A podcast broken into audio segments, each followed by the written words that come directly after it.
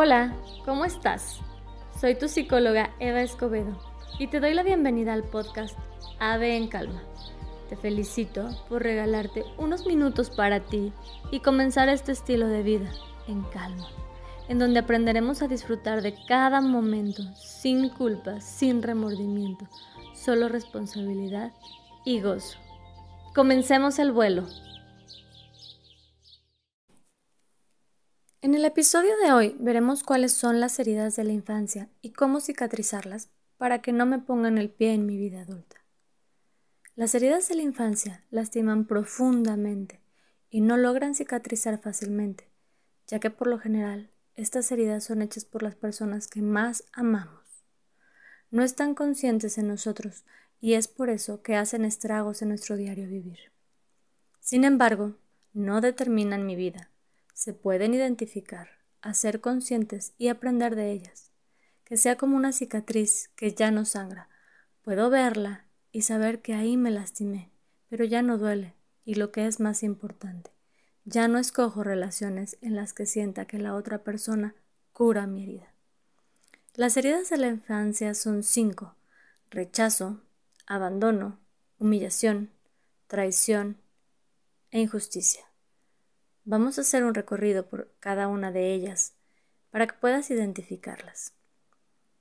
La herida del rechazo se da cuando somos bebés y mamá tuvo miedo o alguna depresión, incluso alguna amenaza de aborto, en la que sentí rechazo de alguna parte, o que mamá tuvo que trabajar y me dejó al cuidado de alguien más, que papá estuvo lejos tal vez. El rechazo hace que en mi edad adulta yo cree una coraza en la que no quiero comprometerme o acercarme demasiado, ya sea a una relación de pareja o amistad, para protegerme y no dejar que me rechacen.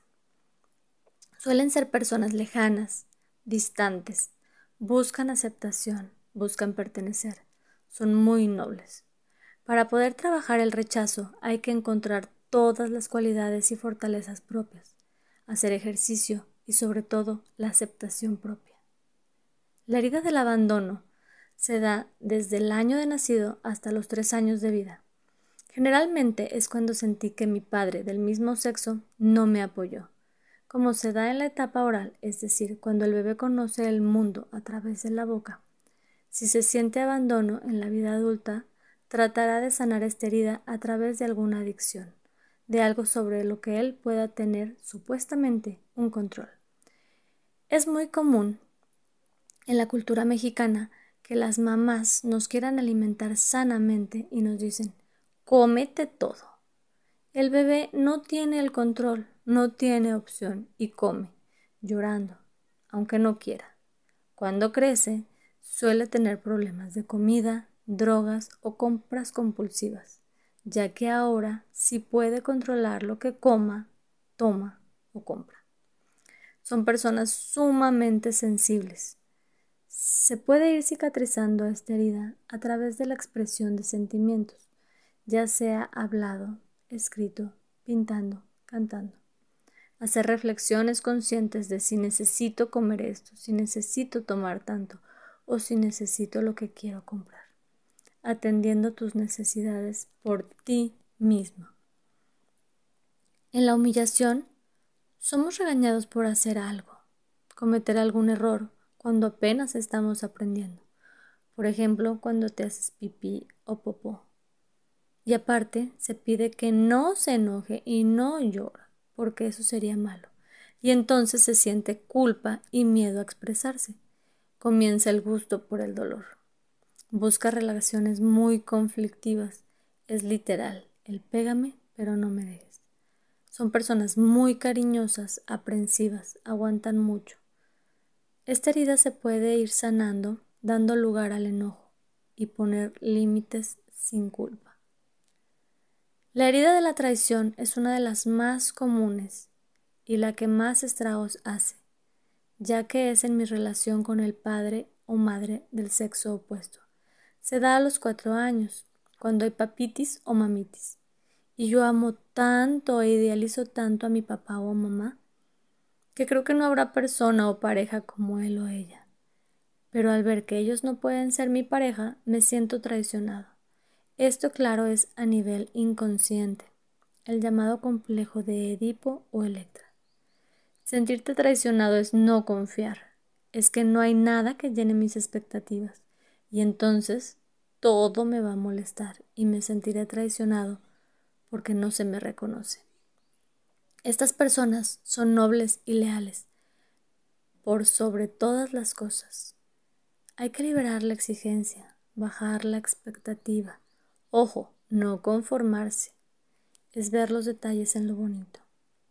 Y por último, la quinta herida es la injusticia. Sufrir una injusticia es muy doloroso en cualquier etapa de la vida, porque te da el sentimiento de impotencia, de que tu voz no vale, entonces me vuelvo un gran líder, capaz de manipular cualquier situación y persona antes de que me lastime. Pero esto genera un miedo constante de perder el control. Y la realidad es que no tenemos control de nada. Estas personas son líderes por excelencia, altamente efectivos. Y me podrás decir, ser líder no es malo. Claro que no, pero recuerda que Gandhi y Hitler tenían la misma capacidad de liderazgo. Sanar la injusticia se trata de ser más humano. Como podemos ver, las heridas de la infancia siempre se dan a nivel inconsciente. Me lastimaron mucho de pequeño, pero no determina mi vida adulta. Si las hago conscientes y dejo de repetir patrones, puedo sanar mis heridas hasta cicatrizarlas. Y cuando vea la cicatriz, recordaré que había una herida, pero ya no sangra. Ya no consumo por adicción, ya digo lo que siento, ya no busco parejas que me lastimen, atiendo mis, necesidades y soy más humano. Este es un pequeño resumen para que puedas ir identificando tus heridas, pero el verdadero trabajo y cambio se da en un proceso terapéutico. Hasta que nos volvamos a escuchar, respira en presente.